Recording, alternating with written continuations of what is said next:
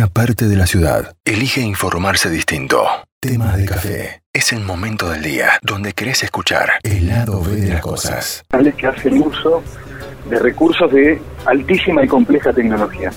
Y por otro lado, hay eh, más lobos solitarios o bandas más de cabotaje, eh, grupos asimilables a lo que históricamente conocíamos como cuento del tío, eh, en este caso usando la tecnología como vehículo y la predisposición y habitualidad que incorporó la gente para volcar mucha información e interactuar continuamente en las redes sociales. Definitivamente, eh, hoy déjenme plantearle tres instancias que complejizaron y agravaron esta situación y que nuestro diagnóstico para 2022 y en adelante es que esto va para peor, no va para mejor. Las tres instancias son que estamos mucho más tiempo conectados, en consecuencia estamos más expuestos, que tenemos más dispositivos a la mano y que la interacción con dispositivos va a aumentar, hagan la cuenta cada uno, ¿eh? hace no 25 años, dos o tres años no usaban tantos dispositivos en Argentina, esto ya lo dije, lo, repito, en Argentina y en el mundo hay más que teléfonos conectados a internet que personas, que habitantes. Smart TV, consola de juegos, tableta, PC de escritorio. Ahí en, la radio donde están presenciales remotos, seguro arriba de la mesa tienen por lo menos dos dispositivos con internet. Sí, sí, claro. 1,8 es 1,8 es la cantidad de teléfonos promedio por persona en Argentina. Sí, Gaby. No, sí, estaba, estaba sacando la cuenta. Eh, acá eh, con Luquitas tenemos en, el escritorio, más eh, Edgardo que tiene tres computadoras allá, pero nosotros acá tenemos dos computadoras y cuatro teléfonos. Bueno, entonces... Acá hay tres computadoras y dos teléfonos. Y dos teléfonos. Bueno, y la tercera instancia seguramente los incluye a ustedes tres, Gaby, Edgardo y Lucas, eh, y tiene que ver con la franja etaria, y no es peyorativo, digamos, que seguramente somos compañeros de generación, pero hoy hay una amplitud etaria mucho más pronunciada que hace dos o tres años. Quiero decir, traduzco, una criatura se inicia en TikTok a los seis años y lo que llamamos adultos mayores digitales, la gente de más de 65 que antes quizás resistía un poquito el uso de la tecnología, la incorporó. ¿eh? Hablar, hablar con los nietos, o sea, la pandemia fue un catalizador. Ahora, vamos a la recomendación. El problema central es que a diferencia de lo que pasó con coronavirus, ¿te acuerdan? Diciembre de 2019, día cero, el, momento en el que encontraron el murciélago, el, coronavirus, o la primera vez que hicieron el rastreo de dónde apareció, bueno, el gran problema es que aparecen Wuhan de a cientos o miles por mes. Entonces, tanto desde el punto de vista, acuérdense, los, los dos grupos que identificamos, las bandas súper complejas y los cuentos del tío, hacen uso de esta plataforma espectacular que somos nosotros mismos, contando todo en redes sociales, interactuando con WhatsApp. Pero ¿por qué planteo esto? Porque el 70% de los engaños de cualquiera de estos tipos se vehiculizan a través del teléfono celular. Es decir, antes piensen en algo de sentido común, los que nos escuchan. Estaban sentados en casa y se peleaban por la PC para hacer algo. Hoy todo el mundo tiene un dispositivo soldado a la anatomía. los chicos se van a dormir con la tablet. y cada uno de nosotros dividimos la atención mientras estamos con el teléfono. Usamos, Edgardo y Gaby, 3,5 redes sociales intensamente por semana, cuatro y medio grupos de WhatsApp intensamente por semana. Tocamos el teléfono para rolar, eh, dar clic, cerrar, abrir 2.400 veces por día. Lo desbloqueamos 150 veces por día. Y la tendencia es que cada vez vamos a hacer más cosas. Hoy mi, eh, hagan un recorrido mental de todo lo que hacen con el teléfono. Banco, estudiar, trabajar, escuchar la radio, primer película. Eh, es que salís... Eh, salís a caminar, eh, me pasó el otro día, salí a caminar, bueno, auriculares, qué sé yo, bueno, pintó ir para un coso, paré en un negocio, no tenía plata, pero tenía la billetera en el teléfono, listo, compré, pagué, y cuando llegué a casa dije, chau, hice todo con el teléfono, no necesito más mochila. Bueno, pero la explicación más gráfica, Gaby, es, la siguiente. Mira, eh, nosotros identificamos, en los dos años, identificamos, calificamos y analizamos eh, 355 eh, técnicas diferentes para hacer delitos con dolo económico sobre las personas y las empresas en los últimos 24 meses. Hay más, que son las que nosotros encontramos, pero la particularidad, para que la gente entienda el nivel de exposición y por qué esto escala exponencialmente, yo les estoy hablando, y gracias, agradezco la invitación y el espacio, estoy en Estados Unidos en este momento. Y de la misma manera que yo estoy hablando con ustedes y estoy trabajando en, en la oficina como si estuviera en Buenos Aires, con con la gente con la que trabajo cotidianamente, un ciberdelincuente hace lo mismo para engañarlos. Claro. Y vos rozabas recién, Edgardo, cuando arrancamos las estafas de romance. Tuvimos hace poco una señora en Munro, en Buenos Aires, a la que en inglés técnico le hicieron el novio por Instagram durante meses y le terminaron sacando 25 mil dólares, que era toda, toda la guita que tenía. ¡Qué locura! Ahora, cuando vos decís, mira, una señora, cuando vimos el perfil, claro, al lunes, muchos no van a entender lo que voy a decir, pero eh, eh, eh, al lunes cualquiera juega y gana el PRODE. Sí, sí, sí. entonces, ahora cuando analizamos a la señora, la señora de, más de 60, viuda, nido vacío, los hijos se fueron, sola, se volcó en las redes sociales, cuenta todo, su vida es digital, compré un par de zapatos, fui a la pizzería, me encontré con mi hija. Qué necesidad absurda, ¿no? De contar todo. ¿Qué tenemos? primero, esto va tras frontera. De la misma manera que pueden estar a la vuelta de tu casa, y pueden estar en Kuala Lumpur. La dificultad es la determinación de la identidad real de esta persona y la velocidad con la que esto avanza. Los gobiernos, las leyes, las regulaciones entre las fronteras de los países van mucho más lento que la evolución de este tipo de engaños. Entonces, no hay, yo digo que es como andar en auto, no importa si tenés un Topolino 67 o un Mercedes, si manejas mal y sos eh, imprudente, te va a ir mal con cualquier cosa. Entonces, de, lo que se trata es eh, empezar a, incorporar una gimnasia como andar en bicicleta si yo te mando, ahora cortamos, si te mando, Gaby, eh, desde un teléfono no tenés agendado, con la foto de Edgardo, con el que me imagino que hablas cotidianamente, y te digo, hola Gaby, cambié mi teléfono. Y a, las dos horas te digo, me cambias 200 dólares urgentes, depositame en esta billetera digital.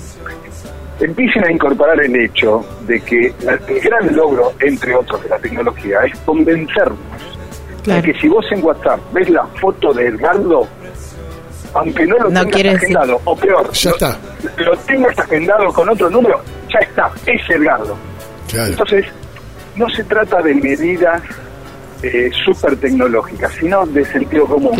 Si quieren comprarle, como pasó en Navidad, 400 damnificados, una mesita con sillitas para nena, ¿eh? para que jueguen a la Barbie y demás, y eh, en una página trucha de Instagram la venden a 15 mil pesos y vos vas a Mercado Libre y vale 78 mil. Chicos, no hace falta ser un especialista en cibercrimen ni, un ingeniero en ciberseguridad. Sentido común.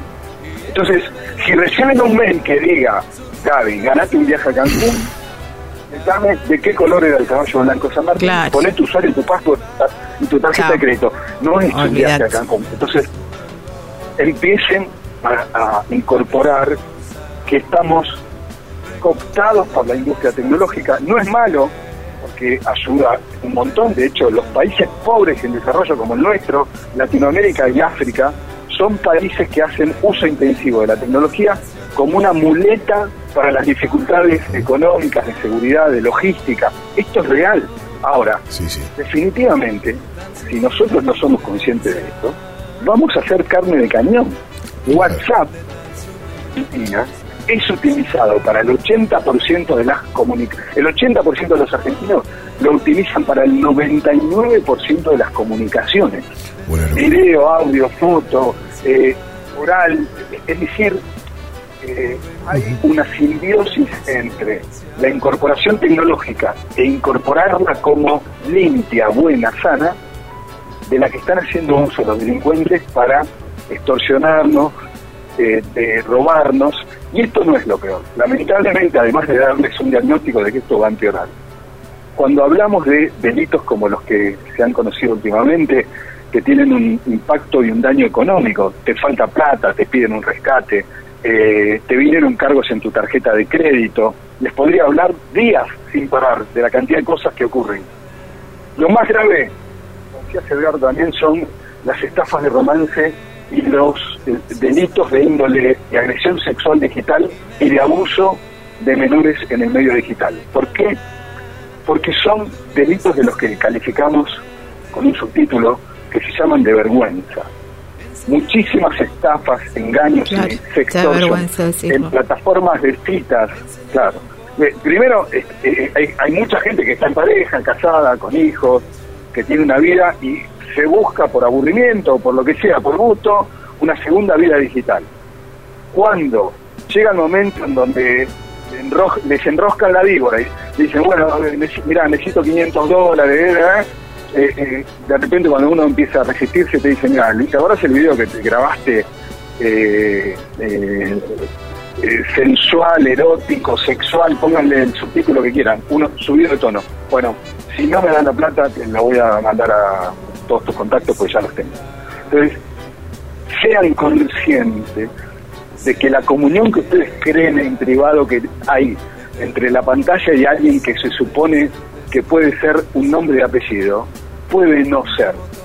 No, no quiero decir que apaguen y cierren todo, pero tengan el reparo de que cuando hablamos de una estafa romántica, lo que se llama una estafa romántica, solo uno de cada diez denuncia y suponemos que son muchísimos más los casos. Lo que pasa es que, por lo que dije antes, un menor no sabe que está siendo abusado por su condición de inocente.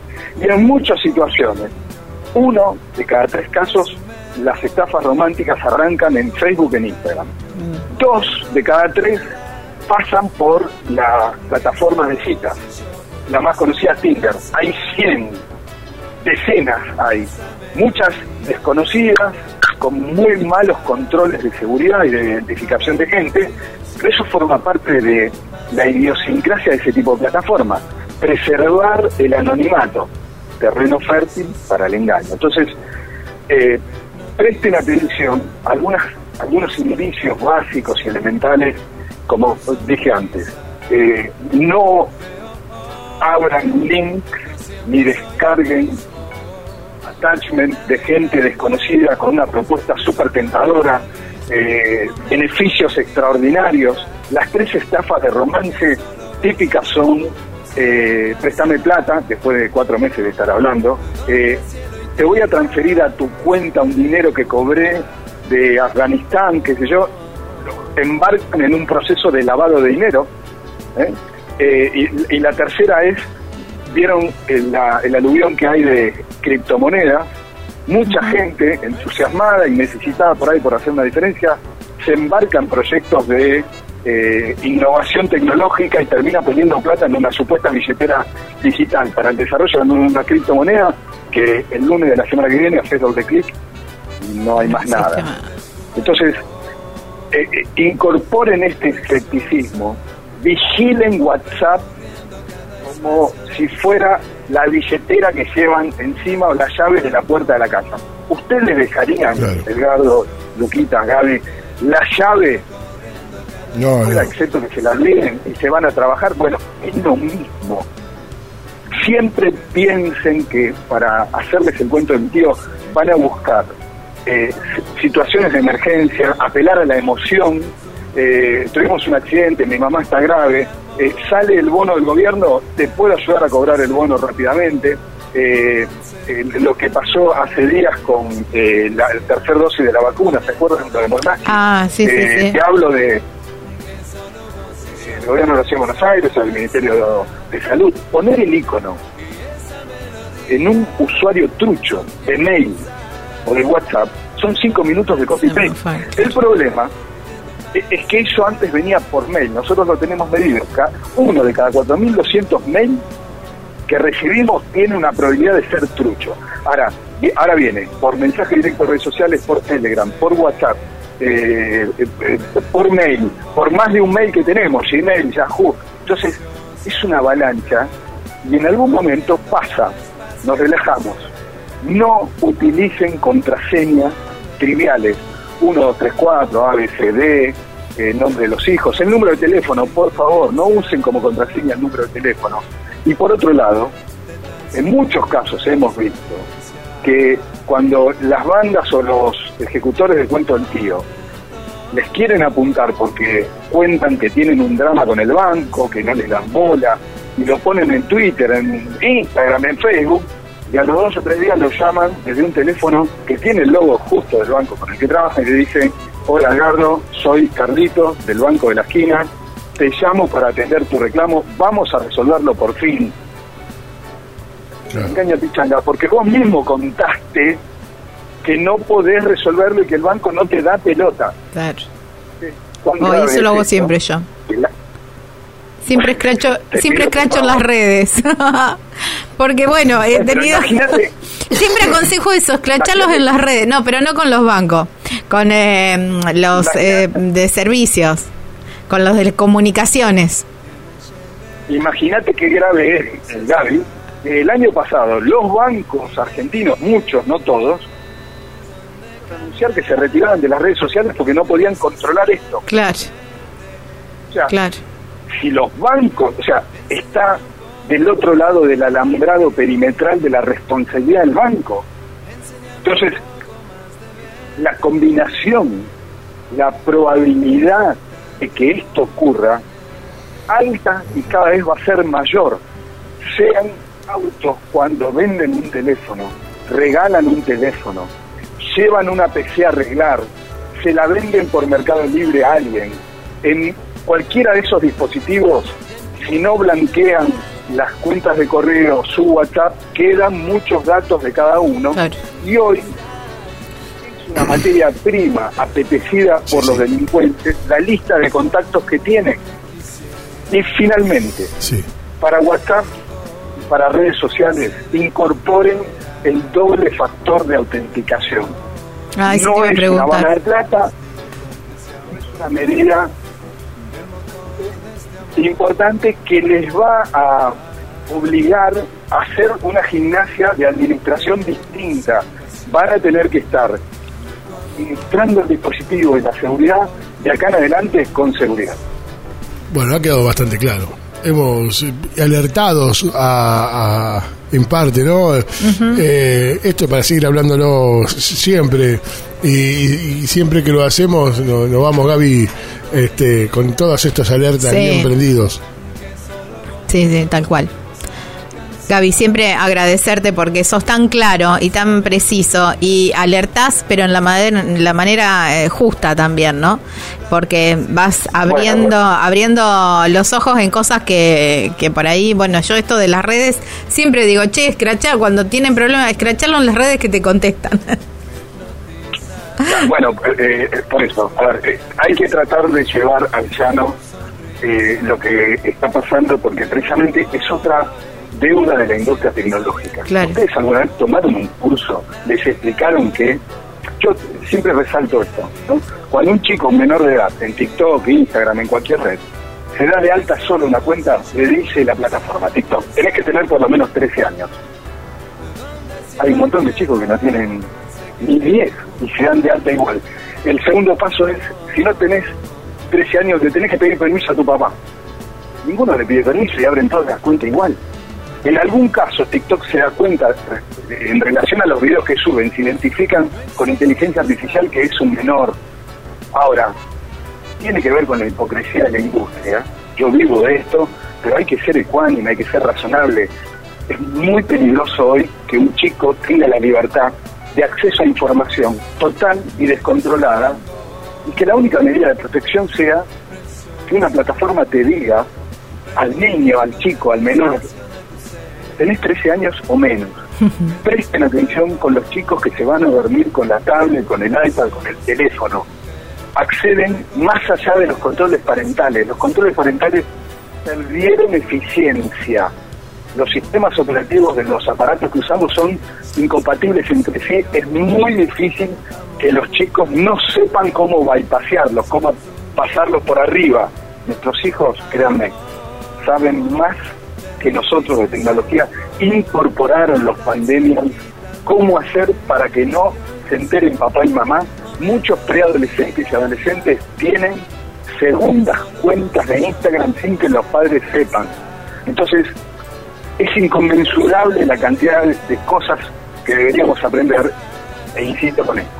España está trabajando en una ley eh, para la educación inicial, para el colegio primario, de introducción a eh, administración de tecnología segura, algo por eso. Las plataformas están en deuda, definitivamente. Eh, empieza a ser un trabajo, una responsabilidad individual. En casa los papás tenemos una responsabilidad supra responsable, super responsable.